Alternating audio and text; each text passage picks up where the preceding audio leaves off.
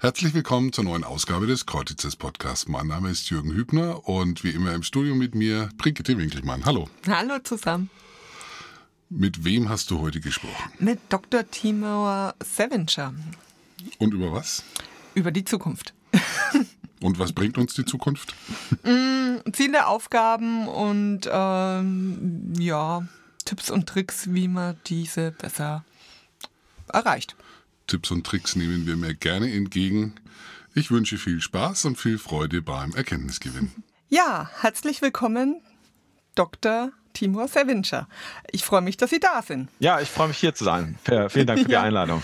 Ja, ähm, ich äh, versuche Sie kurz vorzustellen. Sie sind Motivationspsychologe an der Leuphania Universität Lüneburg ähm, für allgemeine Psychologie und Motivationspsychologie habe ich das einigermaßen richtig ja, das ist korrekt. Ich verwalte hier gerade eine Professur und das ist die für allgemeine Psychologie und Motivationspsychologie. Okay. Äh, genau, und hier hat es mich momentan okay. hin verschlagen. Okay. Sie sind heute da, weil Sie Experte sind für das, ähm, die psychologische Untersuchung des Zukunftsdenkens. Ist das richtig? Ja, das ist korrekt. Also mein äh, Hauptforschungsfeld Sie haben mich ja eingeführt und das ist korrekt. Ich bin Motivationspsychologe und Motivation ist immer auf die Zukunft gerichtet. Ja, wir sind motiviert, irgendetwas Zukünftiges zu erreichen. Okay. Und ähm, Ziele zum Beispiel sind in der Zukunft. Ja, wenn wir ein mhm. Ziel haben, dann ist es nicht in, in der Gegenwart, sondern es ist immer in, in, in einer nahen oder fernen Zukunft gelegen. Mhm. Ähm, genau. Deshalb ist das Zukunftsdenken ist also stark ähm, äh, verknüpft mit Motivationspsychologie. Ähm, mhm. Und deshalb passt es auch ganz gut, dass ich Motivationspsychologe bin und da auch ausgebildet bin. Und mein Hauptforschungsgebiet ist äh, das Zukunftsdenken. Und damit verknüpft Motivation und Selbstregulation. Und Selbstregulation ist so ein Begriff, der ist nicht so allgemein begreiflich, aber das bedeutet einfach, ähm, wie können wir unser Verhalten kontrollieren, um bestimmte Ziele zu erreichen. Okay. Also zielgerichtetes Zukunftsdenken? Ja, Zukunft, also äh, Motivation ja. ist immer auf die Zukunft gerichtet, ja, ja, um etwas in der Zukunft zu erreichen. Mhm. Ähm, aber wir können auch über die Zukunft denken, ohne dass es jetzt motivationale Konsequenzen hat. Ja. Ich, genau. Also ich kann über die Zukunft denken, ohne dass es jetzt äh, notwendig mit, mit Motivation zu tun hat. Mhm. Ähm, aber Motivation ist immer auf die Zukunft gerichtet. Okay, also so rum wird ein Schuh draus. Okay, gut. Ähm, Jetzt haben Sie ähm, schon, schon gesagt, ähm, was man unter diesem Zukunftsdenken versteht. Mhm. Wer denkt denn über die Zukunft nach? Ja, also ähm, das Denken über die Zukunft ist so eine allgemeine menschliche Eigenschaft. Das heißt, wir mhm. denken alle über die Zukunft. Also das ist eine generelle menschliche Eigenschaft. Mhm. Ähm, und es ist auch eine Eigenschaft von uns Menschen, die uns Menschen von, von Tieren unterscheidet. Also okay. wir können da später noch drauf eingehen, aber ja. ähm, Tiere äh, denken in, in wesentlich begrenzterem Maß an die Zukunft, als wir Menschen das können. Ja, wir Menschen können mhm. uns Zukünfte vorstellen, Ereignisse in der Zukunft, die nicht stattgefunden haben, die in einer extrem weit äh, äh, fernen Zukunft liegen, die da passieren könnten. Ähm, mhm. Und es ist ja unwahrscheinlich, dass Tiere das in dem gleichen Maß können wie wir. Ja? Mhm. Ähm, wir haben auch keine jetzt Hinweise darauf, dass, dass Tiere das machen. Und Tiere zeigen auch nicht ein äh, zukunftsgerichtetes Verhalten, so wir Menschen, wie wir Menschen das machen. Ja, also wir Menschen können Projekte manchmal über Jahre und Jahrzehnte verfolgen, ähm, die mhm. in der mhm. Zukunft liegen. Und so ein mhm. Verhalten finden wir nicht bei Tieren. Also das Denken, dass wir über, die, dass wir über die Zukunft nachdenken können, ist, eine, ist ähm, eine, eine Eigenschaft, die uns Menschen auch von Tieren unterscheidet. Also nicht komplett unterscheidet, aber die mhm. Lücke ist doch, scheint doch relativ groß zu sein. Mhm. Das ist das eine. Und das zweite ist es eine, all, eine allgegenwärtige Eigenschaft. Also wir denken, wir alle denken, also ich meine wirklich alle Menschen, ja, äh, äh, ähm, denken mehrmals am Tag immer an die Zukunft. Ja, Sie können das ja mal ausprobieren okay. bei sich selbst. Ja, ähm, ja. aber ähm, es ist ein bisschen schwer abzugrenzen, wann ist etwas in der Zukunft, aber sagen wir mal ja. irgendwas, was Sie gleich machen werden. Ja, ähm, ich kann gleich ein paar Zahlen dazu nennen, aber ja, wir, sind ja, auch, ja. wir sind viel damit beschäftigt zu planen. Was machen wir heute? Was machen wir? Was gehe ich mir gleich einen Kaffee holen oder arbeite ich noch ein bisschen weiter? Ja. Mhm. Wie wird das nächste Spiel wohl ausfallen? Wie wird das Wetter werden? Ja. Ähm, mhm. Soll ich, wenn ich, habe ich vielleicht vor, meinen Wohnort zu wechseln? Wie wird es dann da werden? das sind mhm. alle, all diese Gedanken, die mit der Zukunft zu tun haben, ja. Sei mhm. das, seien das unsere Ziele, seien das Vorhersagen, seien das wirklich, dass ich mir eine bestimmte Zukunft ausmale in meinen Gedanken. All das verstehen wir unter zukunftsgerichteten Gedanken. Mhm. Genau. Und man kann ja auch messen, wie viel von unseren Gedanken jetzt ähm, auf die Zukunft gerichtet sind, verglichen mit der Gegenwart oder der oder der ähm, Vergangenheit. Ich hatte mir jetzt gerade gedacht, naja, also natürlich haben Sie recht und es ist auch logisch. Ähm, aber wenn, wenn Sie jetzt von Zukunft sprechen, dann denke ich es nicht, äh, oder es war nicht in, in meinem Bewusstsein da, dass ja, keine Ahnung, wenn ich jetzt hier mit dem Podcast fertig bin, dann steige ich ins Auto und fahre nach Hause. Wenn ich daran schon denke, dass das schon unter Zukunftsdenken fehlt, aber eigentlich, ja klar, es ist nicht jetzt, also ist es in der Zukunft. Ja, genau. Das Obwohl es was total Banales ist. Richtig, genau, genau.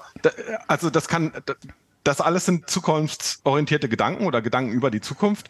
Ja. Ähm, und das kann was sein, was sehr in der nahen Zukunft ist. Also wie Sie gesagt haben, ähm, ja, ja. wir haben vor dem Gespräch überlegt, über was sprechen wir denn? Da sprechen ja. wir auch über die Zukunft. Ja, wir haben gesagt, über was wollen wir denn reden gleich? oder, oder als wir uns äh, verabredet haben, haben wir auch gesagt, aber ah, wir machen mal so ein paar Stichprobe, über die wir reden wollen.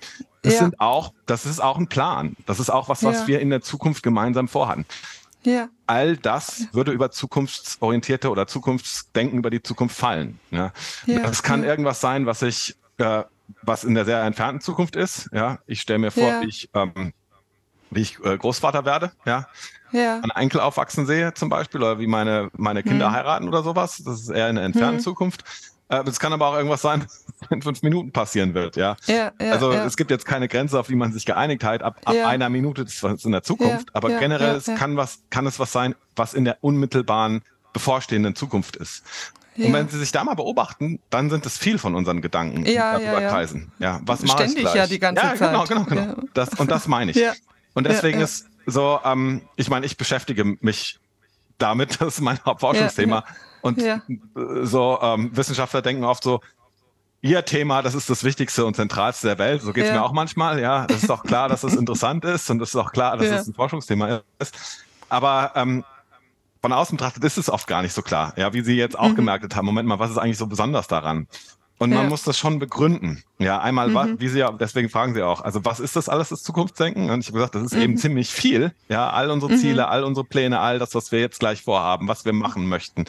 Ähm, mhm. Äh, Motivation ist immer auf etwas in der Zukunft gerichtet, ja. Mhm. Sei es, in, äh, all das fällt unter Zukunftsdenken. Und ja. das ist wirklich eine typisch menschliche Eigenschaft. Und ähm, viele Leute würden so weit gehen, weil wenn ich jetzt Projekte habe, wie Mensch auf den Mond bringen oder eine Pyramide zu mhm. bauen oder sowas mhm. der Art, mhm. ja, wo ich einen Plan entwerfen muss. Mhm. All für solche Sachen muss ich die Fähigkeit haben, mir unterschiedliche Zukunft Künfte, Möglichkeiten ausmalen zu können. Mhm. Und ohne diese Fähigkeit wäre Zivilisation, so wie wir das kennen, so menschliche Zivilisation, ja. wäre nicht möglich. Ja, ja deshalb ja. schon, deshalb also begründe ich, warum das so mhm. wichtig ist und warum das auch so eine ja. essentielle menschliche Eigenschaft ist, ja, die uns von Tieren unterscheidet, weil einfach die mhm. Lücke so groß ist. Ja. Mhm. Neben, ich sag's nur mal so am Rand, äh, andere Eigenschaften sind äh, Moral, Kultur, ähm, Sprache mhm. und Intelligenz. Und da ist mhm. immer eine Lücke zwischen Mensch und Tier. Ähm, mhm. aber es ist auch immer ein gradueller Unterschied. Also es ist nicht so, dass mhm. Tiere das überhaupt nicht haben, genauso wie beim Zukunftsdenken, ja. Also wir mhm. können schon so bestimmte Verhaltensweisen beobachten, dass Tiere zum gewissen Grad an die äh, für die Zukunft planen. Also Eichhörnchen sammeln Nüsse zum Beispiel für den Winter, auch Bauwerke, ja. Aber mhm. ich kann auch erklären, wo, wie das unterschiedlich ist zur menschlichen Zukunft. Das ist mhm. groß. Ja, das ist kein mhm. absoluter Unterschied, aber es ist ein, eine graduell relativ große Lücke. Ja. Mhm. Mhm. Okay. Okay, genau. Um. Und das ähm. ist allgegenwärtig. Mhm. Es gibt keinen Tag, an dem wir nicht, dem nicht über die Zukunft denken. Den, den gibt es wahrscheinlich nicht. Ja. Ja, ja genau. Mir also, ist jetzt genau, wenn, wenn wir das so, wenn, es ist wirklich alltäglich. Ja. Ja, ja. Ähm, als mir als Sie das jetzt vorhin so erzählt haben, wie viel Raum das einnimmt, ähm, kam mir so eine Assoziation, ähm, weiß nicht, ob Sie dazu was sagen können, dass ja ganz viel in, ähm, in diesen, ähm, ja, wie nennt man es, ähm, Achtsamkeit, äh, auf sich selber achten, im Hier und Jetzt sein, äh, Meditationen und so weiter, dass das ja mhm. eigentlich da das mhm. Ziel ist, dieses Zukunftsdenken auszuschalten, sondern wirklich in, in der Gegenwart zu sein, als ob man ähm, eine Pause bräuchte von diesem ganzen ähm, Gedenke. äh, können ja, Sie dazu irgendwas gute, also sagen? Also, ist das nicht ein guter Gedanke? Ähm, ja, kann ich. Ähm, also ich finde, da haben Sie völlig recht. Ja. Mhm. Manchmal müssen wir uns zwingen, nicht über die Zukunft nachzudenken. Und, mhm. und ich würde auch sagen, der, der Kernpunkt von solchen Achtsamkeitstrainings oder Meditationen ist ja auch, dass ich meine Gedanken nicht abschweifen lasse, sondern mhm. auf irgendwas, was ich mir da vorstelle in der Meditation, die Gedanken darauf mhm. konzentriere. Und das ist mhm. ja nicht irgendwas in der Zukunft liegendes, ja. Weil wir eben ständig damit beschäftigt sind, Pläne zu machen und zu überlegen, was mache ich denn gleich? Und so ist, ist Achtsamkeitstraining, ja, oder Meditation tatsächlich sowas entgegengesetztes, ja. Dass ich mich mal rausholen, davon rausholen muss, an Pläne ja, zu machen ja. und an die Zukunft zu denken, sondern hier und jetzt ja. zu sein. Das heißt ja auch im Hier und Jetzt zu sein. Die, weil sie es gerade aufbringen, ja, ähm, sich, man sagt ja auch, ich versuche mal im Hier und Jetzt zu leben, weil wir mhm. ständig mit den Gedanken an die Zukunft in der Zukunft sind. Ja, ja also ja. Ähm, um das jetzt mal ungefähr so in Zahlen auszudrücken, wenn man äh, das jetzt misst, es gibt unterschiedliche Methoden, wie man rausfinden kann, wie häufig Le Leute an die Zukunft denken. Ja. ja. Ähm, also zum Beispiel kann man, ähm, äh, kann man, gibt man den Leuten ein elektronisches Tagebuch. Ja. Mhm. Und sagt, pass auf, immer wenn du an die Zukunft denkst, dann mach mal hier einen Eintrag in das Tagebuch. Und das tragen sie dann den ganzen Tag mit, mit sich.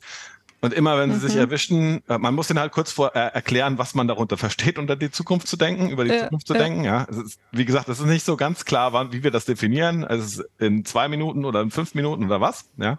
Mhm. Und je nachdem, wie man das definiert, kriegt man auch so ein bisschen unterschiedliche ja, Daten. Ja.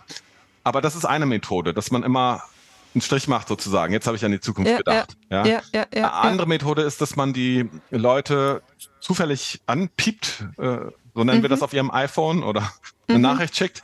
Und dann mhm. sollen sie berichten, über was hast du gerade gedacht? Schreib mal auf deine mhm. Gedanken. Ja, und dann mhm. schreibt man, schreiben die das auf und dann kann man eine Inhaltsanalyse darüber machen. Kann man eben gucken, wer, über was haben die denn jetzt gedacht, wenn sie ihre Gedanken aufschreiben. Man kann sie auch fragen, hast du jetzt an die Vergangenheit oder an die Gegenwart und an die Zukunft gedacht? Kann man auch erfragen, ja, zu dem Zeitpunkt. Mhm. Und durch diese Methoden kriegt man so ungefähr ein Bild davon, wie viel von unseren Gedanken proportional so an die Gegenwart und Zukunft und Vergangenheit gehen. Ja. Und es ist jetzt schon so, dass die, die, die meistens sind, meistens drehen sich unsere Gedanken schon ähm, über die Gegenwart. Das ist häufiger als die Zukunft. Okay. Der Grund ist, dass wir natürlich doch meistens mit irgendwas beschäftigt sind. Also mhm. wenn, wenn wir uns jetzt ähm, unterhalten in diesem Interview, überlege mhm. ich schon, okay, was, was bin ich jetzt hier? Ich überlege vielleicht gerade kurz, was sage ich als nächstes, ja. Mhm. Aber man ist mit der Aufgabe beschäftigt. Wenn man jetzt mhm. Fernsehen guckt, ist man auch mit der Aufgabe beschäftigt. Mhm. Also es kommt so ein bisschen darauf an, wie, wie man Zukunft definiert. Ja, wie weit mhm. ist das in, in mhm. entfernt? Ja, Sekunden, äh, äh, äh Minuten, ja, weil der Punkt der Gegenwart ist eigentlich nur ein Punkt, ja. Ja, ja. Aber so ähm, meistens sind wir was mit, mit was beschäftigt. Aber wenn wir nicht mit mhm. irgendwas beschäftigt sind, ja, vielleicht wenn wir jetzt im Bus sitzen und nicht auf unserem mhm. iPhone rumdaddeln, ja, so, dann kann man sagen, dann drehen sich die meisten unserer Gedanken über die Zukunft. Also mhm. wir denken mehr, wesentlich mehr, also so Schätzungen sind so zwei, dreimal häufiger an die Zukunft als an die Vergangenheit. Ja. Okay. Wir mhm. denken auch an die Vergangenheit, so wie ist denn das Gespräch gelaufen eben äh, äh, mit meinem Freund, ja. Mhm. Ähm, aber das Denken über die Zukunft ist ähm, nach den Methoden, wie wir das gemessen haben, wie man das messen kann, deutlich häufiger als das Denken über die Vergangenheit. Mhm. Ja, genau. Aber sind die beiden nicht auch verbunden? Weil ich kann ja auch äh, aufgrund von der Vergangenheit äh, auch Rückschlüsse auf die oder explorieren auf die Zukunft. Keine Rückschlüsse, sondern da und da ist das und das passiert in der und der Situation. Wenn ich jetzt das und das vorhab, dann, ne? Also es ist ja auch, oder kann man das scharf trennen dann, in, in wenn Sie das abfragen? Ja, also ähm, die, die beiden, also das Denken über die Vergangenheit und das Denken über die ähm, ähm, Zukunft sind verbunden. Also es ist schon ein Unterschied, mhm. ob ich mir jetzt was vorstelle, was in der Vergangenheit tatsächlich passiert ist ja. Oder ob ich mir was vorstelle, was in der Zukunft passieren könnte. Also da ist eine mhm. klare Trennung, ja. ja. Aber generell ist, sind die Systeme sehr eng verbunden. Also wir, okay. wir denken über die Vergangenheit, um für die Zukunft zu lernen. Mhm. Also äh, das Denken über die Zukunft hat eine ganz starke adaptive Funktion. Das heißt, es ist uns wahnsinnig nützlich, dass wir über Denken, äh, Zukunft denken können. Mhm. Und ähm, genau. Und ähm, also um für die Zukunft zu lernen, um zu lernen, müssen wir äh, die Vergangenheit verarbeiten. Ja, also wir mhm. denken, wir, wir erinnern uns an die Vergangenheit, um was Nützliches daraus für die Zukunft zu ziehen. Und wir sehen jetzt auch, weil sie gesagt hat, äh, weil sie gesagt haben, ja, ist es ist es verbunden? Also mhm. was man sieht, ist, dass anscheinend ähm, ähnliche Hirnareale äh, ähm, aktiv werden, wenn mhm. Leute sich an vergangene Ereignisse erinnern. Ja. Mhm wie auch wenn ähm, Leute zukünftige Ereignisse simulieren. Okay. Und man weiß das durch jetzt durch bildgebende Verfahren. Also wenn ich den, mhm. den Leuten sage, stell mal, stell dir mal was vor, was in der Vergangenheit passiert ist.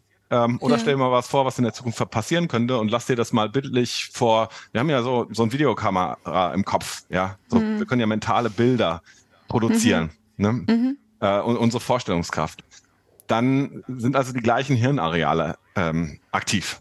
Das heißt. Ja, ich stelle mir ja in beiden Fällen was vor. Richtig, aber in, in einem Moment ist, da ist schon ein Unterschied. In dem einen, äh, in dem einen Fall hole ich was aus dem Gedächtnis hervor. Hm. Ich, also wenn ich was erinnere, dann ist es ja nicht, dass ich das, dass ich mir was Willkürliches vorstelle. Ich, mhm. ich generiere das nicht unbedingt, sondern die Idee mhm. ist, dass ich das aus dem Gedächtnis hervorhole, etwas, was wirklich mhm. passiert ist. Also ich, ich stelle mhm. mir ja nichts Fiktives vor. Wenn ich Sollte aber über nicht. die Zukunft denke, ist es hm. immer fiktiv, weil die Zukunft noch nicht passiert mhm. ist. Ja. Mhm. Jetzt, wenn man, wenn man sich Gedächtnisforscher unterscheiden zwischen unterschiedlichen Gedächtnisarten. Also das ist einmal mhm. das Faktenwissen. Ich weiß jetzt, dass Warschau mhm. die, äh, die, äh, das die Hauptstadt von Polen ist. Es nennt sich das Semangedächtnis. Mhm. Es gibt auch mhm. sowas wie das prozedurale Gedächtnis, dass ich, dass ich die Muskelbewegung drauf habe vom Fahrradfahren. Mhm. Und es gibt das episodische Gedächtnis oder auch biografisches mhm. Gedächtnis genannt. Und das sind die Ereignisse in unserem Leben, die uns passiert sind. Ja, wenn Sie an Ihre mhm. Kindheit zurückdenken, dann haben Sie bestimmte mhm. Bilder im Kopf. Mhm. Richtig? Ja. Mhm. Ich lese von mir auf andere, aber das ist das, was die Leute berichten. Sie haben ihre Kindheitserinnerungen und sie sehen sich da durchs Feld hüpfen oder sie sehen sich im Schnee spielen oder sie, sehen, sie erinnern sich zurück, als sie irgendjemanden kennengelernt haben oder also sie, äh, das sind diese mhm. biografischen Erinnerungen, die wir haben.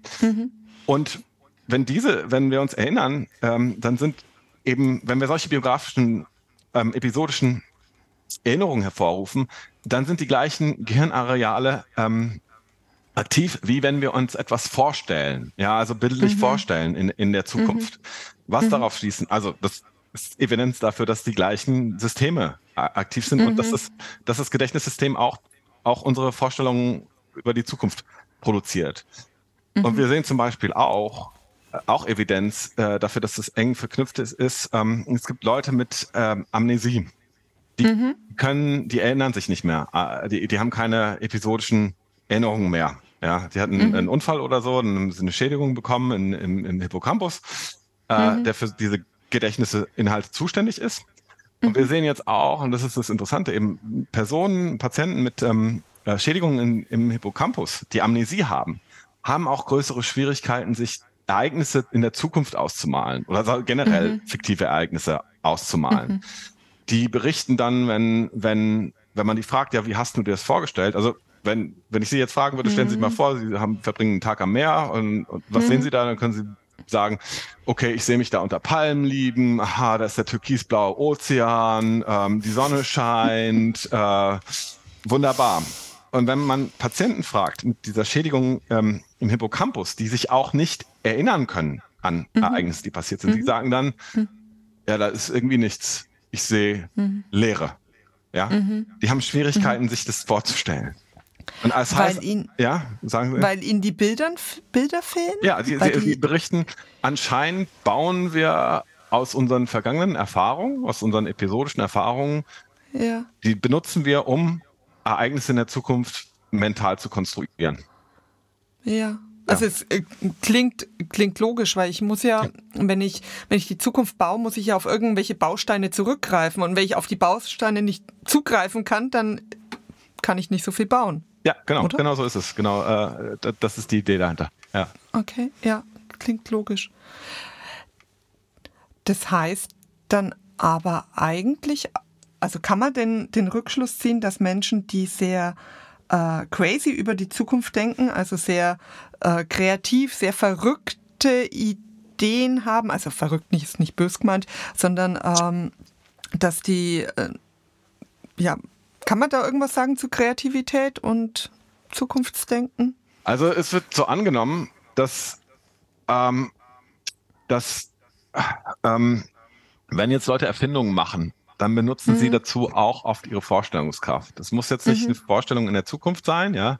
Mhm. Aber wenn man jetzt berühmte äh, Wissenschaftler oder Erfinder fragt, wie bist du auf die Idee gekommen oder hast die Formel mhm. gefunden, mhm. dann berichten die oft so, ja, ich habe entweder geträumt, ja, mhm. und das äh, äh, ähm, hatte diese Vorstellung so, oder ich habe mir das vorgestellt. Ja, ich ich kann es nicht im Detail sagen, aber es gibt ja gibt diese Berichte von Albert Einstein, wie man den fragt, wie bist du auf die Relativitätstheorie gekommen? Ja, mhm. dass er sich das so vorgestellt hat. Äh, mhm.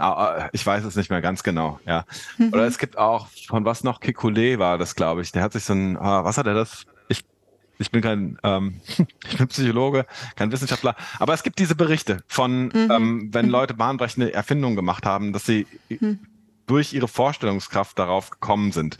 Also diese mhm. Vorstellungskraft scheint, also nicht durch analytisches Analysieren unbedingt nur, mhm. ja, also mhm.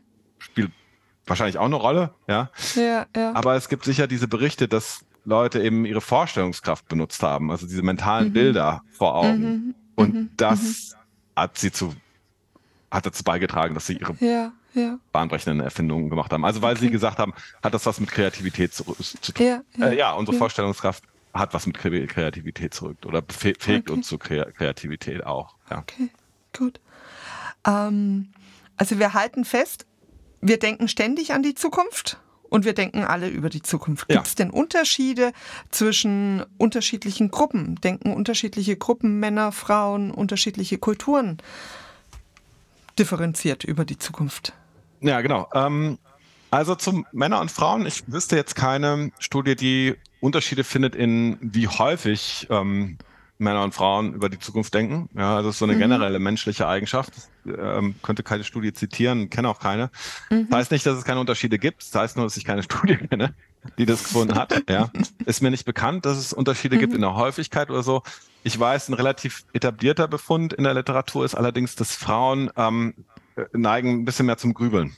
Ja, mhm. also ähm, das ist entspricht dem Stereotyp, aber Stereotypen können statistisch gesehen manchmal wahr sein. Mhm. Ähm, ist das, also dass ähm, äh, Frauen haben so ruminieren Gedanken, ruminieren Geda äh, Gedanken über, Gef also über Gefühle oder so. Und da, das schließt ein auch ähm, zum Beispiel, ähm, das hängt mit diese ruminierenden Gedanken, die korrelieren mit mit Pessimismus und Hoffnungslosigkeit. Ja. Oh. Genau. Hm, schön. Ähm, ja, ja, genau. Äh, aber das heißt ja nicht, also äh, weil sie mich verglich, weil sie mich gefragt haben, ob sich Männer und Frauen jetzt unterscheiden. Ja, mhm. man muss immer sagen, das heißt nicht, wir sagen jetzt nicht, alle Frauen sind so oder alle Männer ja, sind ja. so, das sagen wir nicht. Klar. Wir sagen nur, es gibt einen, einen kleinen Unterschied in, anscheinend in, äh, auf, auf, auf dieser Dimension. Ja, das ist mhm. auch nicht wertend gemeint. Ja, mhm. es ist einfach, mhm. wir müssen diese Befunde ja beschreiben können. Ja, man kann es auch anders aus, ausdrücken. Man kann auch sagen, zum Beispiel, äh, ähm, also wir finden, um das zu erklären, wir finden auch, es gibt diese, das Big Five Persönlichkeitsmodell mhm. und, und eine von diesen fünf großen fünf Persönlichkeiten. Der Neurotizismus. Der Neurotizismus, genau, richtig. Mhm. Und da ist, ähm, scoren Frauen ein bisschen höher als Männer. Ja, mhm. jetzt mhm. Der, der, Unterschied muss nicht so groß sein, ja, mhm. aber er taucht relativ verlässlich auf und es ist immer eine Frage, wie man, was, wie man das ausdrückt. Man kann es auch umgekehrt ausdrücken. Man kann einfach sagen, Männer sind emotional etwas abgestumpfter. Ja. Mhm. Man kann sagen, Frauen sind emotional etwas unstabiler. Oder man kann sagen, Männer sind etwas, emotional etwas flatter, äh, flacher. Ja, so. Ähm, und ein paar Leute würden jetzt schreien, das ist aber ein Stereotyp, ist aber ein Stereotyp. Ja, ist es, aber es, es entspricht der Realität und alle, die in einer heterosexuellen Beziehung sind, würde ich jetzt mhm. behaupten, die erkennen es vielleicht wieder. Ja, nicht so, also wir reden über, über, über, über Mittelwertsunterschiede. Ich bin ein bisschen provokant jetzt, ja. Aber dürfen es schon sein. Gut, wunderbar. Ich da kein Problem. Wir reden über, über Mittelwertsunterschiede. Das heißt, ja, das heißt um, um das jetzt klar zu machen, es gibt halt auch ganz, ganz viele Männer, einen riesengroßen Teil Männer, die, ähm, die emotional ähm, instabiler sind als ein großer Teil der Frauen. Das muss man auch dazu ja. sagen. Ja. ja. Aber weil wir darauf gekommen sind, ähm, ist äh, ähm, das würde beeinflussen natürlich nicht, wie häufig wir an die Zukunft denken, aber wie wir über die Zukunft denken, ja. Ob wir uns mhm. vielleicht ein bisschen mehr Sorgen machen, ja. Mhm. Und ähm, ich kenne, wie gesagt, ich könnte jetzt auch keine Studie nennen, die das so direkt gemessen mhm. hat, aber wir wissen es, wir wissen auch, dass Depression unter, unter jungen Frauen häufiger auftritt als unter jungen und Männern, ja. Mhm. Also es ist momentan auch gerade ein großes Thema, weil es durch, mhm. durch den, den iPhone durch die sozialen Medien anscheinend auch noch richtig hochgegangen ist. Hm. Ähm, aber das würde natürlich naheliegen, ähm, dass, dass, dass sie sich etwas mehr Sorgen machen um, um, um die Zukunft im Durchschnitt als, mhm. als Männer. Ja. Mhm. Genau. Also das zu Geschlechterunterschieden. Mhm. Ja, also das würde ich sagen, ist äh, fair zu sagen, das, was die Literatur so hergeben würde. Mhm. Ähm, und dann, Sie haben mich auch gefragt nach kulturellen Unterschieden. Ja. Ja, also es gibt kulturvergleichende äh, ähm, äh, Psychologen, zum Beispiel Gerd Hofstede.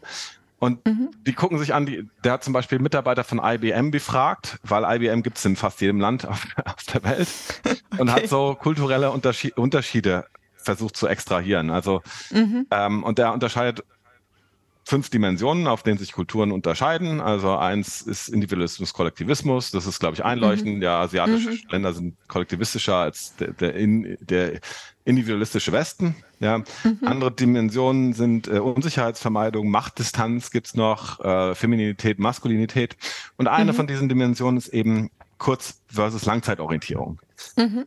Genau. Und das ist eben, okay, wie, wie sehr fokussieren die Angehörigen dieser Kulturen eben auf eher auf langfristige Ziele, planen, denken an die mhm. entfernte Zukunft oder wie weit leben sie im Hier und Jetzt, ja, und mhm. genießen das, was, was jetzt gerade da ist, ohne sich viel Gedanken zu machen auf mhm. ähm, äh, über, äh, über die Zukunft. Ähm, und ähm, äh, ja, das ist, das ist, das ist eine Dimension, auf der sich Kulturen unterscheiden, mhm. um mal ein Beispiel zu nennen. Also er hat das jetzt empirisch untersucht, er hat Daten zu erhoben, mhm. ja.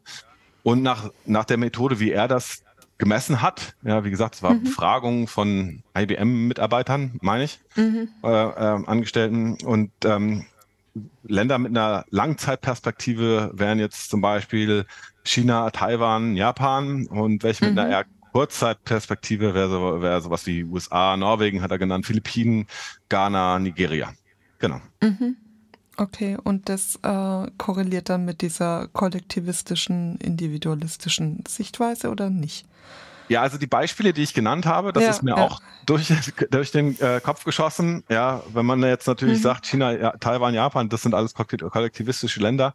Ich muss jetzt aber nachgucken, um es Ihnen mit Sicherheit mhm. sagen zu können, müsste mhm. ich nachgucken. Mhm. Ja, die mhm. Beispiele, okay. die ich genannt habe, würde das sicher nahelegen. Ja. Ähm, genau. Bevor ich mich da jetzt aber aus dem Fenster also, lehne und sage, das ist so, müsste ich es einmal nachschauen. Okay. Genau. Ja, ich meine, also die Küchenpsychologie würde das einleuchtend finden. Wenn ich das Individuum so groß mache, dass das Individuum halt auch auf ähm, die, ja, vielleicht eigenen unmittelbaren Bedürfnisse guckt. Aber okay, wir spekulieren nicht weiter. Sie hatten, hatten vorhin auch schon gesagt, dass ähm, dass man, wenn man bestimmte Schädigungen in, in Hirnarealen hat, ähm, dass das Denken über die Zukunft eingeschränkt ist. Da haben Sie den Hippocampus genannt. Gibt es noch andere äh, Regionen, die, die zentral sind? Und ähm, wie, äh, wie funktioniert denn die Forschung da in diesem Themenkomplex überhaupt? Also Sie haben gesagt, okay, Sie piepen die Leute mit dem Handy an. Ähm, kann man das noch anders erfassen? Also wenn wir wissen wollen, was für Funktionen wo angesiedelt sind im Hirn, dann gibt es eben mehrere Methoden. Entweder so mhm. bildgebende Verfahren, ja, mhm. dass die Leute kommen eben ja. im, im FRI-Scanner, bekommen dann die mhm. Aufgabe, denken Sie mal an dies oder jenes oder machen Sie mal diese oder diese mhm. Aufgabe und dann kann man eben gucken, welche, welche ähm, Regionen im Hirn sind dabei aktiv. Oder mhm. wie Sie ja auch genannt haben, man kann sich Patienten angucken und äh, sehen, okay, es gibt jetzt ähm, bestimmte Unfälle oder Patienten mhm. mit Schädigungen in einem bestimmten Bereich und dann ähm, sind die eben nicht mehr in der Lage, bestimmte Aufgaben auszuführen. Mhm. Und wir hatten ja gesagt, okay, für jetzt sich das Ereignisse vorzustellen, ähm, mhm. scheinen die gleichen Areale relevant zu sein, wie auch Gedächt äh, Ereignisse aus dem Gedächtnis hervorzuholen, also episodische mhm. Ereignisse. Mhm. Ähm, und wir wissen auch, wenn es jetzt um Planung geht, also es ist was anderes, dass ich mir was vorstelle, einfach in der Zukunft, was passieren mhm. könnte. Ich kann mir auch was mhm. vorstellen, ohne motiviert zu sein, das erreichen zu wollen. Ich kann mhm. einfach von meinem geistigen Auge Bilder ablaufen lassen, mhm. vielleicht mhm. passieren könnten. Mhm. Ähm, und es scheinen andere Regionen zu sein, als wenn ich jetzt wirklich plane, etwas zu machen, wenn ich wirklich mir ein Ziel setze, etwas zu machen. Also alles, was mit Planen zu tun hat, mit ähm, etwas in die Tat umzusetzen. Ja ähm, sich Ziele zu setzen, das scheint hier vorne im, ähm, also direkt hinter ihrer Stirn angelegt zu sein, mhm. ja, im präfrontalen Kontext. Der ist mhm. zuständig, um äh, ja, Pläne zu schmieden. Mhm. Und man weiß es eben auch durch, äh, durch den Einsatz von bildgebenden Verfahren und man weiß es auch, ähm, es gab in den, das gibt es zum heute, heute macht man es zum Glück nicht mehr, aber ähm, in den 40er Jahren war es, meine ich noch, ähm, ist es noch vorgekommen, dass wenn jetzt Patienten zum Beispiel starke epileptische Anfälle hatten oder mhm. Patienten, äh, in, in, äh, wenn sie den Film äh, Einer flog übers Kuckucksnest gesehen haben, ja, das war jetzt nicht die 40er Jahre, aber 60er, 70er Jahre, aber so bei, bei extrem schwerwiegenden Fällen hat man äh, mhm. Lobotomie durchgenommen. Mhm. Bei der Lobotomie funktioniert es das so, dass man, ähm, also es ist grau, gruselig, sich das vorzustellen, aber man führt äh, ein eispickelartiges Instrument durch die mhm. Nase ein, weil Mhm. Wir haben ja den mhm. Schädel und der, der, Schädel ist ja schützt unser Gehirn, aber man kommt durch die Nasenöffnung da rein. Mhm. Wie die Ägypter. Ja, genau. Es zerstört hier was in, mhm. direkt hinter der Stirn, in, in mhm. dem Hirn, Gehirngewebe. Und das ist eine Lobotomie. Und die Leute, die, diese Patienten, die das durchlaufen haben, mhm. dann eben extreme Schwierigkeiten äh, zu planen, Ziele zu setzen und sind auch sehr impulsiv. Ja, mhm. also die, die haben auch keine Selbstkontrolle mehr. Ja, Mhm. Ähm, genau. Bei denen, wo es zerstört wurde. Genau. Durch die Lobotomie. Okay. Genau, also nicht bei denen, nicht bei den Anführungsstrichen Patienten, bei denen man diese Methode angewendet hat vorher. Also es war jetzt nicht die Heilung, sondern es war das Ergebnis. Ja, man hat es eingesetzt als Heilung in Anführungsstrichen. Ja, ja, schon klar, aber vorher hatten sie andere Symptomatik genau. und danach hm. waren sie. Genau. Es gibt auch die Fälle, wo eben ein Unfall passiert ist Mhm. Berühmter Fall, der in jedem Psychologie-Lehrbuch ja. auftaucht, ist, äh, ist ähm, dieser Fall, wo ein Gleisarbeiter bei der mhm. Verlegung der Eisenbahnschienen in den mhm. USA mhm. ähm, wollte einen, Eisenstab irgendwo einsetzen. Äh, ich weiß nicht, wie es genau passiert ist. Also der wollte einen Eisenstab in ein Loch ein, äh, mhm. einsetzen, äh, um eine Sprengung vorzubereiten oder so. Und die Sprengung mhm. ist vorzeitig hochgegangen und der Eisenstab ist direkt einmal durch seine mhm. Stirn gegangen, also durchs, durchs Auge rein und, äh, und oben an der am Kopf raus, also durch den frontalen Kortex. Ja, Er hat mhm. das wunderbarerweise ähm, überlebt. Ähm, aber bei dem Patienten wird auch berichtet, also der wird, dem werden mehrere Sachen zugeschrieben, ja. Aber mhm. eine Sache, die ihm eben auch zugeschrieben wird, ist, dass der eben auch sehr impulsiv war, sehr im Hier und mhm. Jetzt gelebt hat, mhm. äh, ähm, Schwierigkeiten hatte, Handlungen zu kontrollieren und so. Und das war vorher mhm. alles nicht der Fall gewesen, ja. Mhm. Ja, der Fall genau. ist, äh, ist bekannt. Das heißt, äh, da würde man den Rückschluss ziehen, da er seine Handlungen nicht in die, in die Zukunft explorieren kann, ähm, hatte er da auch keine, keine Hemmung? Auch, aber die, die Leute, die, die eine Schädigung haben im präfrontalen mhm. Kontext, wie gesagt, die, die können ähm, mhm. ja sich schlecht selbst regulieren. Die haben auch Schwierigkeiten, Pläne zu machen und an den Plänen festzuhalten und sich Ziele mhm. zu setzen. Und okay. all das Planen, Ziele setzen, das sind alles Gedanken über die Zukunft. Ja, Pläne ja, sind immer in der Zukunft. Genau. Pläne ja, drehen sich ja, immer um die Zukunft, Ziele okay. drehen sich immer um die Zukunft. Okay. Ja, genau. Die Definition von Ziel wäre ein erwünschter Zustand in der Zukunft, ist die Definition von Ziel. Ja. Okay.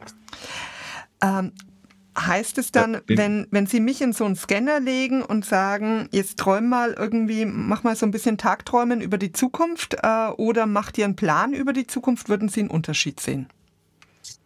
Also wenn äh, ein zielgerichteter Plan. Oder spinn mal so ein bisschen rum.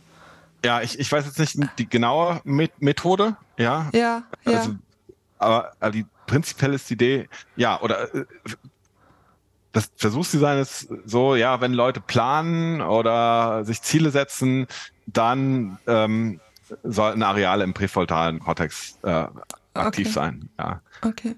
Genau. Aber es ist was anderes, wenn man sich einfach nur was vorstellt in der Zukunft. Mhm. Einfach nur ein mhm. Bild. Ja, ja, ja. ja. Äh, sondern okay. ein Plan hat wirklich eine Handlungsabsicht dahinter, da ist eine Intention ja. dahinter. Bei einer bloßen ja. Vorstellung, also ich kann mir vorstellen, wie ich am Strand liege, das heißt aber jetzt nicht, dass ich das wirklich versuche zu erreichen. Aber wenn, wenn Sie sich jetzt vorstellen, wie Sie an den Strand kommen, welchen Flug Sie brauchen, genau. wie Sie einchecken, dann wäre was anderes in Ihrem Kopf aktiv. Richtig, und da ist eine Inter Intention dahinter. Also wenn mhm. ich, äh, okay. genau, dann plane ich wirklich und es ist eine Absicht dahinter. Ja, ja. Das muss ja, bei der bloßen ja. Vorstellung nicht immer der Fall sein. Ja. Mhm, mh. Genau. Und welche Rolle spielt dabei die Konzentrationsfähigkeit? Also ähm, kann, man, kann man das trennen, dass man diesen, ah, weiß gar nicht, ob ich es zusammenbinden kann, ob man diesen mh, mm, Plan nicht machen kann, weil man sich nicht ausreichend konzentrieren kann oder aus anderen Gründen? Oder ist das, ich glaube, ich wurscht es gerade zusammen. Also äh, ich könnte, mir würde was einfallen, was ich dazu sagen kann. Einmal, okay. einmal, wir können uns natürlich nicht so gut Sachen vorstellen, wenn wir abgelenkt sind oder ja, wenn, ja. wenn wir mit vielen Sachen beschäftigt sind ja, oder äh, in einer lauten, ablenkenden Umgebung sind, dann wäre das, das sich was vorzustellen, weil so tibetanische mhm. Mönche, Mönche, die können auch da meditieren, meditieren, ja. Aber, aber so, ähm, das und aber generell ist jetzt Zukunftsdenken nicht, ich wüsste, irgendwie groß mit, äh, korreliert nicht groß mit Intelligenz. Ja, mhm. also es ist schon mhm. eine Fähigkeit, wir alle können über die Zukunft denken. Mhm. Ähm, und es ist schon eine Fähigkeit, die jetzt, ähm, wo man sagen würde, das ist jetzt nicht dasselbe wie Intelligenz. Ja, wir können uns mhm. vorste äh, äh, Sachen vorstellen, wir können Pläne machen, mhm. ähm, Ziele setzen, aber es ist nicht dasselbe wie, ähm, ja, wie ich sagte, äh, also ein IQ-Test hat mhm. nicht solche Fragen. Mhm. Wie, okay. wie viele Ziele machen sie sich? Sondern es ist ja. eher unsere Fähigkeit, ähm, uns selbst zu regulieren. Also wenn man mhm. zum Beispiel in der Psychologie, wenn man sich anguckt, will, angucken will, was, wenn es um wenn es um Leistung geht, wenn ich mir Schulleistung mhm. angucken will, mhm. dann hängt die von zwei Sachen ab. Ja, zwei große Sachen sind es.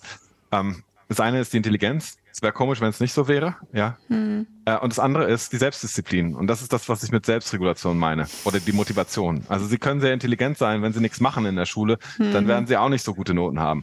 Umgekehrt mhm. sind Sie vielleicht nicht so intelligent, aber wenn Sie nur lernen und sich sehr viel hm. anstrengen, können Sie auch gute Noten erreichen. Mhm. Wenn Sie beides halt sind, ja, dann äh, sind die Aussichten, dass die Noten, also das spiegelt sich in den Noten dann auch wieder. Ja. Mhm. Aber es sind, wenn ich es runterbrechen soll, ja, mhm ähm, was die Zutaten sind für die, für, für äh, ähm, gute Schulleistung, also ich bewerte das nicht. Ja, ich sage nicht, das muss unbedingt da sein, oder ich sage noch nicht mal, dass es was ist, was wir anstreben müssen. Ja, mhm. aber wenn ich wissen will, was ist dazu notwendig, dann sind es zwei Sachen.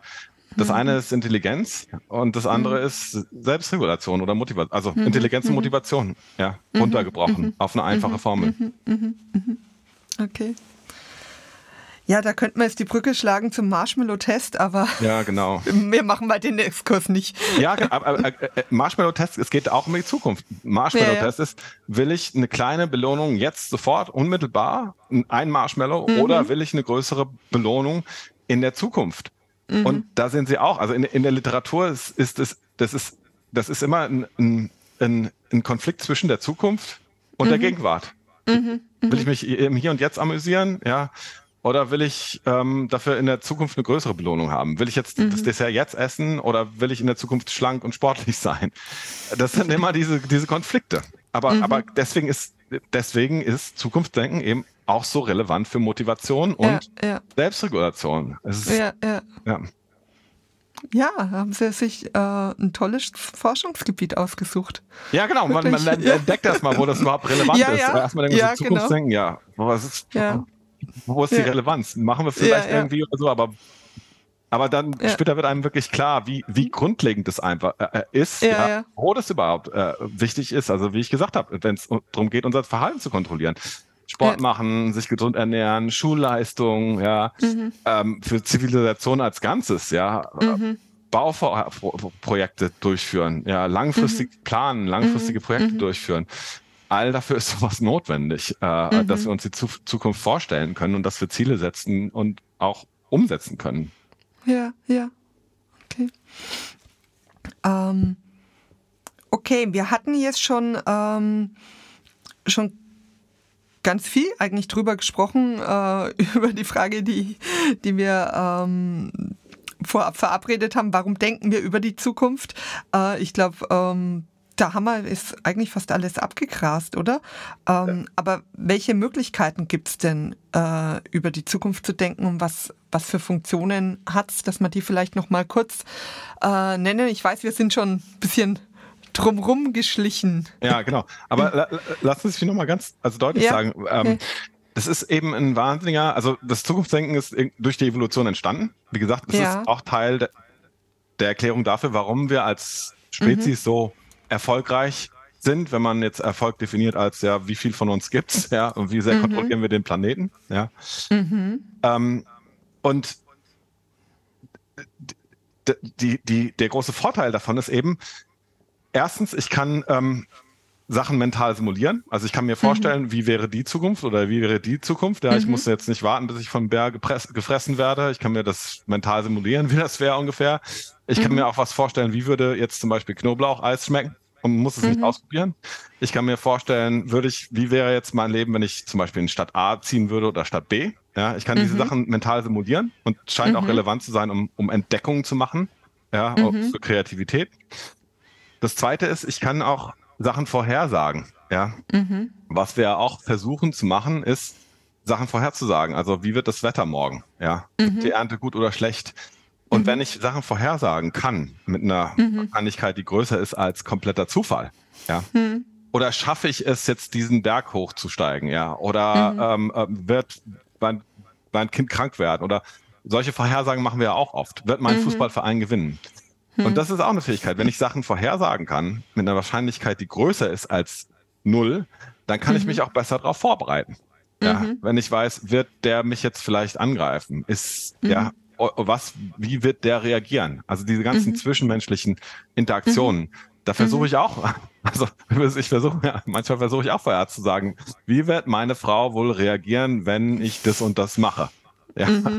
Oh, ähm, und ja, ist sinnvoll. Sowas ist sinnvoll, ist zu, sinnvoll, zu genau. Sehr hilfreich, ja. ja. Also um, um ein Alltagsbeispiel zu nehmen. Äh, mein Partner oder wer auch immer oder mhm. meine Kinder, ja. Mhm. Ähm, und das ist natürlich auch ein extremer Vorteil, ja, mhm. weil ich kann mich dann darauf vorbereiten, ja, und mhm. ich kann meine Handlungen besser abstimmen. Mhm. Mhm. Und das dritte ist, wie wir auch gesagt haben, okay, ich kann mir Ziele setzen und Pläne setzen. Und das erlaubt mir dann langfristige, also meine Umwelt zu kontrollieren, lang, langfristig mhm. zu kontrollieren. Und mhm. all das sind eben Sachen, die wahnsinnig nützlich sind äh, ähm, für unser Überleben und Wohlergehen. Ja. Okay. Ja, oder um, ich kann eine ähm, Jagd planen, ja, oder ja, oder, ja. oder Sachen sammeln für den Winter, ja, oder mehr Kleidung anfertigen, etc. etc. etc.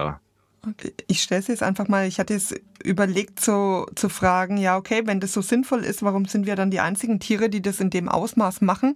Ähm, Wäre ja für die anderen auch ganz gut, aber vielleicht waren wir nur die Ersten und haben die anderen unten gehalten. Ja, also wir das, haben auf jeden Fall einen extrem äh, evolutionären Vorteil dadurch. Ja, ja, ja, ja. Ähm, was kann man denn falsch machen beim Zukunftsdenken? Genau, also unsere, das ist ja immer, wenn wir über die Zukunft denken, dann denken wir immer über irgendwas, was noch nicht, noch nicht eingetreten ist. Mhm. Ja. Und ähm, da können sich natürlich immer Fehler äh, einschleichen. Ja. Ja. Und ähm, also wie gesagt, wir unterscheiden so, ähm, wir, haben, wir, haben ein Buch äh, herausge äh, herausgegeben, ja. also wo ich mit, ja. mit Herausgeber bin. Wo das wir werde so ich die, auch verlinken in den Show Notes. Ah, danke. da, äh, ähm, wo wir die, das ist, man muss jetzt sagen, das ist ein Fachbuch, ja. Ähm, es ist so ein bisschen technische Sprache geschrieben und es ist für ein Fachpublikum, ja. Wir haben es, hier auch manchmal Fachpublikum. Ja, super, wunderbar. Also wir freuen uns ähm, über alle, die es lesen. Ähm, wo wir jetzt äh, geguckt haben, wer ist da so im Feld aktiv, ja, und mhm. die gebeten haben, einen Beitrag zu leisten. Und es mhm. hat sich so rauskristallisiert, so andere, andere ähm, Teams haben das, Forschungsteams haben das auch ähm, mhm. gefunden. Wir können unterscheiden zwischen unterschiedlichen Arten über die Zukunft zu denken. Ja, das hatten mhm. wir ja schon. Ja, wir können mhm. Sachen simulieren, wir können Sachen vorhersagen mhm. oder wir können auch Ziele setzen, die wir erreichen, umsetzen wollen. Und wenn wir jetzt ähm, Ereignisse in der Zukunft simulieren, mhm. ähm, dann können sich da natürlich Fehler einschleichen. Ja, mhm. also wir können das jetzt zum Beispiel machen. Nehmen wir an, Sie stellen sich vor, Sie gehen, möchten mit Ihrem Mann ins Theater gehen, halt, dann stellen Sie sich mhm. das auch vielleicht vor. Wie wird es denn da? Ja. Und jetzt kann man ja gucken, okay, wie nah ist denn Ihre Vorstellung an der Wirklichkeit dann. Mhm. Ja, nehmen wir an, Sie überlegen jetzt, wollen Sie ins Theater gehen oder wollen Sie ins Kino gehen oder ins Restaurant mhm. gehen? Stellen wir uns mhm. das vor und das mhm. benutzen wir als Entscheidungshilfe. Jetzt, wie gut sind denn, wie zuver zuverlässig sind denn unsere Vorstellungen? Und das, ähm, da schleichen sich halt äh, oft Fehler ein, weil ähm, oft ähm, folgende Arten von Fehler äh, machen wir eben oft. Oft sind die Ereignisse, die wir uns vorstellen, eben nicht repräsentativ für das, wie es wirklich ist. Mhm. Und der Grund ist, wie ich gesagt habe, wie wir am Anfang ja auch gesagt haben, ähm, wir benutzen unsere vergangenen Erfahrungen, um uns zukünftige Ereignisse vorzustellen. Mhm. Stellen Sie sich vor, Sie haben in der Vergangenheit vielleicht mal sind ins Theater gegangen oder sagen wir mal, oder Sie haben vielleicht einen Zug verpasst. Ähm, und das ist, oder Sie, stellen Sie sich vor, Sie sind ins Theater gegangen, machen Sie mhm. öfter. Mhm. Und jetzt ähm, die Ereignisse, die wir dann besonders erinnern, sind nicht mhm. unbedingt die durchschnittlichen Ereignisse, sondern wir erinnern mhm. besonders stark die Ereignisse, wo es besonders schön war oder mhm. wo es besonders schlimm war. Ja. Mhm. Stellen Sie sich vor, Sie haben einmal den Zug verpasst und es war der mhm. Horror. Sie haben alle Anschlusszüge mhm. verpasst, Sie mussten irgendwie äh, übernachten irgendwo. Ja. Das schlimmste Ereignis überhaupt. Ja. Wenn Sie sich dann nochmal vorstellen, nehmen wir an, könnte ja passieren, dass Ihr Zug spät ist. ja. Sie stellen sich dann auch vor, wie ist es, wenn ich meinen nächsten Zug verpasse? Mhm, mh. Dann denken Sie an die schlimmste oder beste Erfahrung, die Sie gehabt haben, aber nicht an die mhm. durchschnittliche Erfahrung. Und mhm. das verzerrt dann Ihre Vorstellung. Die ist mhm. dann nicht repräsentativ. Ja. Mhm, mhm, das ist das Erste. Oft sind unsere Vorstellungen dann doch nicht repräsentativ, ja, sondern eher verzerrt in, ins Positive oder ins Negative. Und dann ist es auch so, nehmen, nehmen wir an, Sie stellen sich jetzt einen Theaterbesuch vor. Der tatsächliche Theaterbesuch ist dauert zwei, äh, äh, drei Stunden und mhm. beinhaltet jetzt auch, ja, man fährt mit dem Auto dahin, sucht einen Parkplatz, mhm. geht zum Parkautomaten, mhm. mhm. zieht das Parkticket, äh, sucht irgendwie den Ausgang aus dem Parkhaus. Das stellen wir uns aber alles nicht vor. Wenn wir mhm. uns, wir, wenn wir uns mhm. den Theaterbesuch vorstellen, dann stellen wir uns auf, stellen wir uns vor, ja, wir sitzen jetzt im Theater und dann geht der Vorhang auf, dann kommt das, dann kommt das Ensemble auf die Bühne. Und diese Sachen stellen wir uns vor. Und das sind so die essentiellen Sachen aus diesem mhm. Theaterbesuch. Und das sind auch die mhm. Sachen, die wir als im, im, im Gedächtnis abspeichern. Mhm. Wenn Sie sich an Ihren letzten Theaterbesuch erinnern, denken Sie mhm. auch nicht daran, wissen Sie nicht mehr, wie das war, wo Sie das Auto geparkt haben, wie Sie mhm. das Parkticket gezogen haben. Das wissen Sie alles mhm. nicht mehr, weil es unwesentliche Details sind, die wirklich nicht relevant sind. Ja. Aber ähm, die fallen alle weg und und die spielen auch keine Rolle in, in unseren Simulationen über die Zukunft. Ja. Aber das heißt, wir stellen uns die essentiellen Zutaten dieses Ereignisses vor ähm, und lassen die ganzen Details weg. Aber wenn das tatsächliche Ereignis dann eintritt, dann können mhm. diese Details natürlich schon was ausmachen. Also wenn, wenn mhm. jetzt, keine Ahnung, wenn, wenn sie, wenn sie keinen Parkplatz finden oder so, mhm. ja, ähm, wenn sie das Theater nicht finden oder, oder wenn irgendwas mhm. passiert, dann, dann kann das natürlich das, das Ereignis also stark beeinflussen, ob das jetzt nett äh, wird oder nicht so nett wird. Ja. Mhm. Und deswegen sind unsere Simulationen auch nicht so zuverlässig. Ja. Plus, okay. was damit zusammenhängt, die sind natürlich kürzer, unsere Simulationen. Sie mhm. stellen sich ja nicht die zwei Stunden Theaterbesuch vor, ja, mhm. sondern sie stellen sich ein paar Sekunden davon vor und nehmen ja. sie dann. Ja, ja, ja. ja, genau. Und, und das Letzte ist, warum unsere Simulationen auch nicht zu, zuverlässig sind, ist, wenn sie sich das vorstellen, sind sie in einem bestimmten Zustand. Also vielleicht haben sie mhm. eine gute Laune oder eine schlechte mhm. Laune. Mhm. Und das beeinflusst, wie sie sich das Ereignis vorstellen. Also wenn mhm. sie nicht so gut gelaunt sind, ist ihre Vorstellung vielleicht auch nicht so toll. Und wenn sie in einer mhm. Freudigen Stimmung sind, dann stellen sie sich das auch wunderbar vor. Aber mhm. unsere Stimmung ist eine andere, wenn das Ereignis dann tatsächlich ein, ein, eintritt. Also der ja. Kontext ist ein anderer.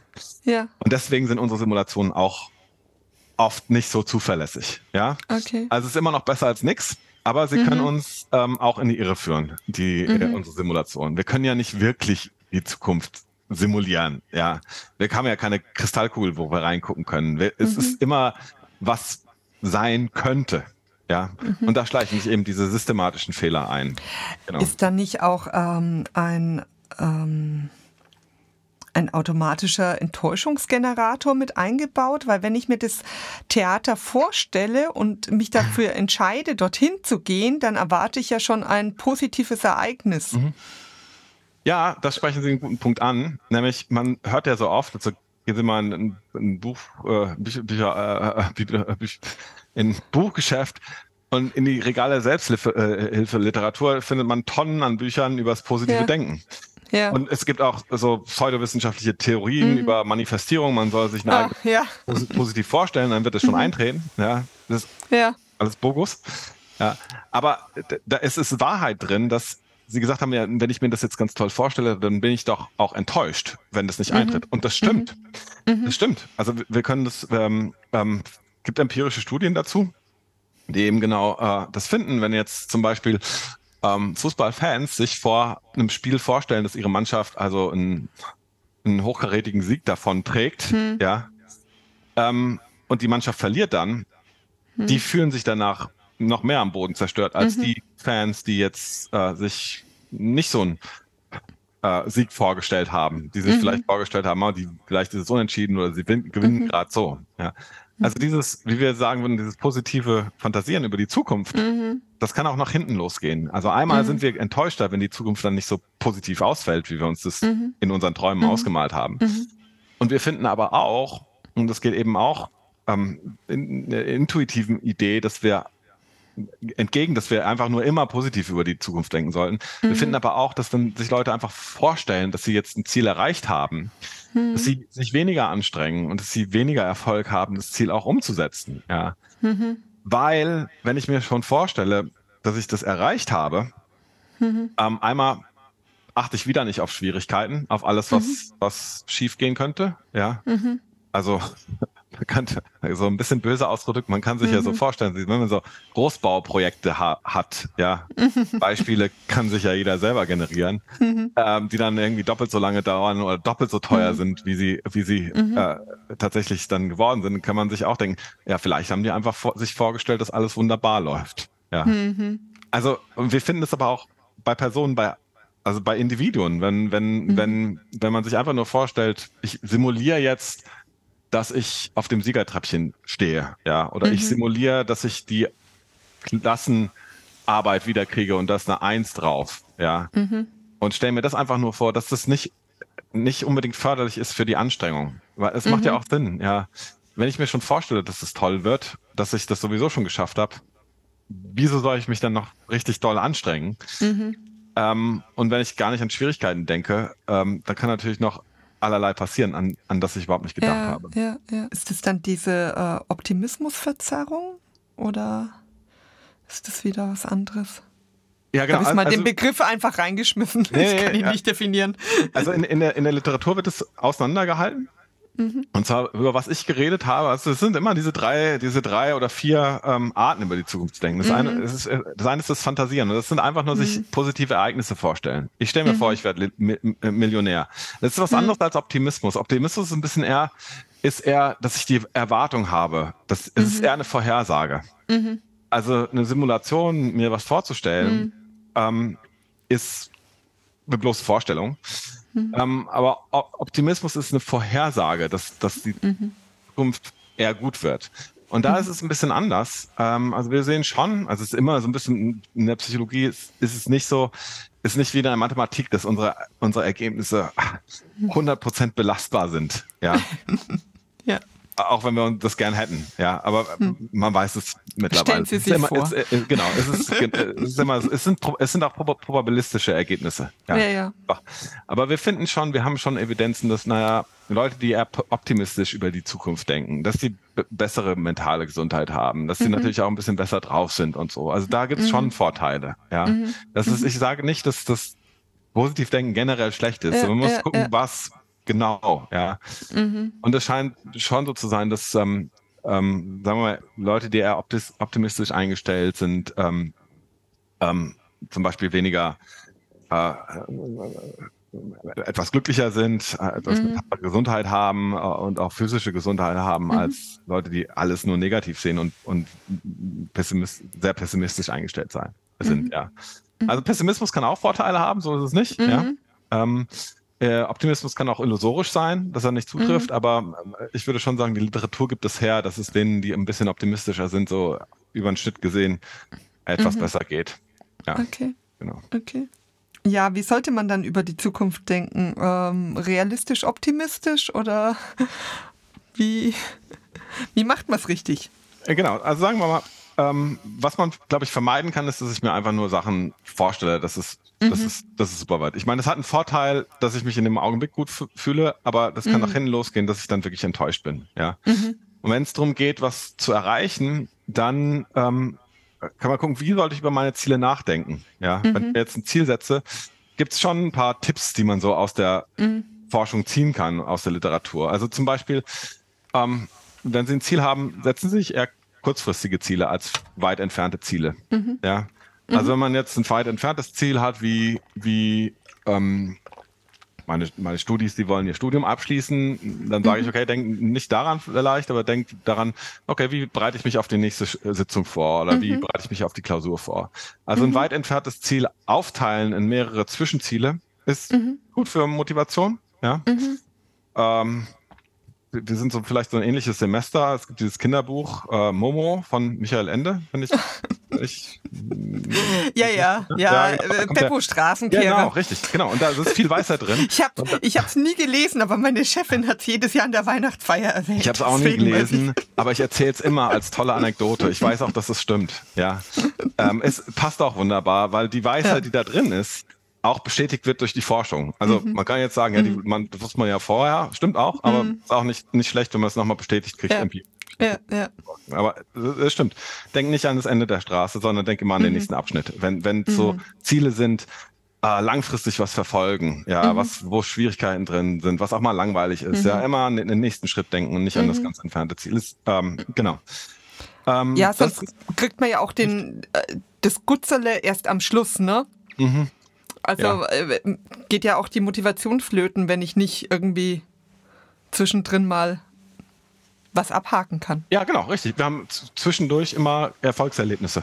Mhm. Genau. Und das ist auch ein Teil davon, warum das günstiger ist, als wenn ich ja. auf das ganz lang entfernte weit entfernte Ziel warten muss ja. erst. Ja, ja und also das große so Ziel kann einen ja auch erschlagen, ne? Genau, richtig. Wo man dann ja. davor ja. steht wie der Ochs vom Berg und sagt, ne, das schaffe ich ja nie. Genau, richtig. Aber so ein kleines Schritt, Ziel, das kann mhm. ich ja erreichen. Da habe ich eine hohe Erwartung mhm. so, dass ich mhm. das machen kann. Also das ist mhm. generell günstig, ja. Mhm. Auch günstig ist, möglichst konkret zu denken. Mhm. Also nicht vage, nicht sagen, ich will X machen, sondern sagen, in Situation Y möchte ich X machen. Wenn ich, also nicht sagen, ich will joggen gehen, ich ich, ich will mehr joggen, sondern sagen, mhm. okay, ich mache jetzt den Wenn-Dann-Plan, mhm. Plan. Äh, mhm. jedes, jeden Samstag, ähm, bevor ich Brötchen holen gehe, jogge ich. Keine Ahnung. Genau. Mhm. Also eine Situation spezifizieren, wann ich was machen will. Auch an das mhm. Ziel konkreter denken. Also was mhm. auch die Literatur nahelegt, dass wenn man den Leuten sagt, jetzt tu mal dein Bestes, ist nicht so gut, wenn man eine konkrete Vorstellung hat, wie viel man machen soll. Ja, also ein paar Kla äh, äh, Studien, die da gemacht worden sind in unterschiedlichen Bereichen ist, mhm. wenn man jetzt Waldarbeitern sagt, geh mal, geh mal in den Wald, also Holzfällern, äh, und mhm. bring mal so, äh, äh, fäll mal so und so viele Bäume, mhm. dann ist es besser, wenn man ihnen genau sagt, also vorausgesetzt, ich, ich will jetzt die Arbeitsleistung steigern, ja. Kann man ja mhm. diskutieren, ob das ein Ziel sein soll, aber nehmen wir mal, das ist mein Ziel. Dann ist die Leistung höher, wenn ich denen sage, bring mal so und so viele Bäume mit, als wenn ich mhm. einfach nur sage, ähm, tu mal dein Bestes. Ja. Mhm. Also ein mhm. spezifisches, anspruchsvolles Ziel setzen ist, wenn es um die Zielerreichung geht, um Sachen umsetzen, ähm, mhm. ist, ist ein guter Tipp. Ja. Okay. Genau. Okay. Und ähm, was, was, was auch eine, so eine typische Verzerrung ist, wenn es um Vorhersagen geht, ist auch ein Muster, ist, mhm. wir sehen unsere eigene persönliche Zukunft oft ein bisschen rosiger, als sie ist. Also mhm. Leute überschätzen ihr Gehalt zum Beispiel, mhm. ja. Oder mhm. sie unterschätzen sich die, die Wahrscheinlichkeit, dass, ähm, dass, dass, dass sie sich jetzt scheiden lassen, ja. Also ja, ist, ja. Äh, ein gutes Beispiel ist, machen Sie es jetzt nicht, ist vielleicht kein guter Tipp, um das nachzumachen, aber nehmen Sie mal an, äh, äh, ein gutes Freundespaar heiratet, Sie gehen mhm. zum Traualtar, nachdem die geheiratet sind, fragen Sie, was glaubt ihr, wie hoch ist die Wahrscheinlichkeit, dass ihr euch wieder scheiden lasst? Mhm. Ja. Statistisch gesehen in Deutschland ist die werden so 40 bis 50 Prozent aller Ehen geschieden. Ja? Mhm. Aber das ist nicht die Antwort, die sie bekommen werden, wenn sie das Freundespaar fragen. Sondern die Antwort ist, unsere Ehe wird halten oder wahrscheinlich, es wäre ja auch komisch, ja. Ja, ja. Ja, genau. Also wir sind da illusorisch optimistisch, ja. Mhm. Unglück wird den anderen passieren. Also, mhm. äh, äh, aber nicht unbedingt uns. Ja. Mhm. Mhm. Das scheint auch ganz hilfreich zu sein. Ähm. wie gesagt, Betonung ist auf illusorisch optimistisch, mhm. weil wir verdienen dann letztendlich doch weniger, als wir gedacht haben. Ja, und mhm. Ehen gehen leider in die Brüche. Ja. Ähm, äh, da sind wir etwas illusorisch optimistisch. Ja. Wenn es jetzt aber um die gesellschaftliche Zukunft geht, also wenn man mhm. die Leute fragt, wie wird sich denn Deutschland entwickeln jetzt so in 10, 20 mhm. Jahren oder die Welt mhm. oder so, dann scheinen Leute eher eine Negativitätsverzerrung okay. zu haben oder einen Pessimismus okay. äh, mhm. Bias. Also, okay, die Inflation wird kommen, ähm, wenn, mhm. wenn uns der Klimawandel nicht ähm, umbringt, dann der Atomkrieg. Ähm, und das sind ja alles berechtigte, äh, sind, sind ja alles sicherlich Herausforderungen, vor denen die Menschheit steht. Aber es scheint trotzdem so zu sein, dass, dass die Leute da doch äh, also eine Negativitätsverzerrung haben. Mhm. Und es scheint, der Grund des scheint zu sein, dass ähm, einfach negative Ereignisse in, in der, also weil es ständig irgendwas ist, was, was man denkt, okay, das ist die nächste Katastrophe. Ja. Mhm. Mhm. Ähm, und der Grund scheint zu sein, dass ähm, wir natürlich alle Medien konsumieren. Ja. Mhm. Man kann sich dem auch nicht entziehen. Also ich, ich kann mhm. jetzt auch in jedem Supermarkt liegt die Zeitung aus. Und ähm, die Ereignisse, von denen wir erfahren, sind nicht repräsentativ für das, was passiert mhm. in der Welt. Also mhm. das liegt einfach in der Natur des, der Medien, ja, dass ja, über negative Ereignisse berichtet wird. Ja, es ist gar keine, ja. ist jetzt gar kein Vorwurf oder so. Nee, ist, ist ja logisch. Ich meine, wenn die Tagesschau genau. jeden Tag richtig. sagen würde, was alles gut ist, dann genau, geht sie 24 Stunden. Genau, richtig, no? genau, richtig. Und das und solche Ereignisse, ähm, an die denken wir dann ja. eher. Ja, die fallen uns ein. Und deswegen ähm, scheint es da so zu sein, wenn es um die größere Zukunft geht, ja, hm. dass, dass wir da ähm, dann eher eine Verzerrung haben ins sehr ja. negative manchmal. Ja, ja, ja. ja. Mit dem, was Sie gerade gesagt haben, mit den Medien und ähm, mit den negativen Ereignissen. Ich meine, ich denke mal, es ist ja evolutionär auch ein Vorteil, äh, eher auf die negativen Sachen zu achten. Also ich glaube, die, äh, die das weniger getan haben, von denen stammen wir wahrscheinlich nicht so ab. Ja, die das, wurden das eher auch. gefressen. Äh, das, das, stimmt auch. Äh, ähm, also das stimmt auch. Also es ist ja eben ein großer Vorteil. Ähm, also es scheint nicht schlecht zu sein, wenn wir so optimistisch äh, äh, eingestellt zu sein. Aber wie gesagt, die, die Fähigkeit überhaupt, dass wir in die Zukunft denken können, mhm. ja, erlaubt uns ja eben auch, Gefahren vorherzusehen. Mhm. Ja, ja. Ähm, äh, wo was schiefgehen könnte, wo eine Gefahr lauert. Ähm, das ist ja eben auch ein, ein, einer der großen Vorteile, dass man ja, das eben ja. dann kann. Ja, ja, ja. ja, ja. Okay. Ähm, Sie hatten jetzt vorhin schon ähm, gesagt, wie man sich Ziele setzen soll. Also das erinnert mich noch an meine Sozped-Ausbildung vor, keine Ahnung, fast 20 Jahren, äh, smarte Ziele, oder? Das ist es doch. Richtig, genau. Also man äh, ähm, ist richtig, man muss ein bisschen aufpassen, was man so im Internet find, findet, aber diese smarte Ziele, das basiert schon auf also auf Forschung. Ja, ja. ja. Ähm, wie gesagt, man findet auch viel über Manifestierung. Das ist ja, Quark. Gut. Ja. Aber smarte Ziele würde ich sagen, da, da findet man viel wieder. Ja, ich ja weiß nicht, ich krieg's glaube ich gar nicht zusammen. Spezifisch, ja, machbar. Spezifisch, richtig machbar, genau. Also was nah ist ah. oder was für das ich hohe Erwartungen habe. Ähm, was war es mhm. noch? Äh, eins war, Überprüfbar ist es. Ja, messbar oder genau. messbar. Also wenn man jetzt abnehmen will, ist es viel schwieriger, mhm. wenn man keine Waage zu Hause hat, weil man mhm. nicht weiß, ob man Fortschritt gemacht hat. Ja, mhm. aber so mhm. äh, Feedback, ja, Rückmeldung, mhm. ob ich ja. jetzt Fortschritt gemacht habe oder nicht, ist mhm. wahnsinnig wichtig. Es gibt auch T den terminiert in Smart. Ja, genau. Ich müsste es jetzt nachgucken. Ja, ja. ja. Aber das ist, Können da die sagen, Zuhörer machen. Genau. Denen ist es bekannt und, und, da würde ich aber sagen, ja, das, das hat einen ja, fundierten ja. Hintergrund. Ja, ja. Äh, eins, und, es gibt auch den Tagebucheffekt. Also wenn Leute zum Beispiel abnehmen wollen oder so oder, oder Sport machen sollen, reicht es oft, dass sie einfach nur Tagebuch führen. Mhm. Und das bringt oft schon was, weil man einfach diese Rückmeldung hat ja, ja diese ständige ja, Rückmeldung, ob man, was man macht. Ja, ja. Ja, ja, Und dann kam ja vorhin noch die Assoziation, wie Sie das so erzählt haben, wie man es machen sollte, ähm, ob äh, genau deswegen diese ganzen Silvestervorsätze scheitern. Ja. Mhm. weil sie einfach zu unspezifisch sind, nicht überprüfbar, ja, genau. ja. Äh, nicht terminiert, nicht konkret. Richtig. Also das ist so ein gern genommenes Beispiel in der Motivationspsychologie okay. weil die einen schlechten Ruf haben, Neujahrsvorsätze. und der Grund ist eben, dass sie oft, ja, ich will mich mehr bewegen. Ja, das ist unspezifisch. Ja, Mach ja. den Vorsatz, ich will einmal die Woche joggen gehen und zwar, äh, keine Ahnung, Samstag nach dem Aufstehen, nachdem ich einen Kaffee getrunken habe. Oder wenn es besser passt, Mittwoch nach der Arbeit. Oder wann mhm. immer auch. Ja. Und wie lang noch? Genau, wie lang noch? Ja, nicht zu viel am Anfang setzen, nicht zu, mhm. nicht zu hohe Ziele setzen, das ist auch nicht gut, mhm. herausfordernde, aber auch nicht zu hohe Ziele setzen und möglichst spezifisch und möglichst konkret sein. Ja. ja. Mm, es gibt ja auch noch dieses ähm, ähm, WUP-Programm, Training, wie auch immer. Ähm, da geht es ja auch darum, dass man sich dann noch überlegt, äh, was sind mögliche Hindernisse und wie begegne mhm. ich denen. Genau. Das also, erscheint auch sehr einleuchtend.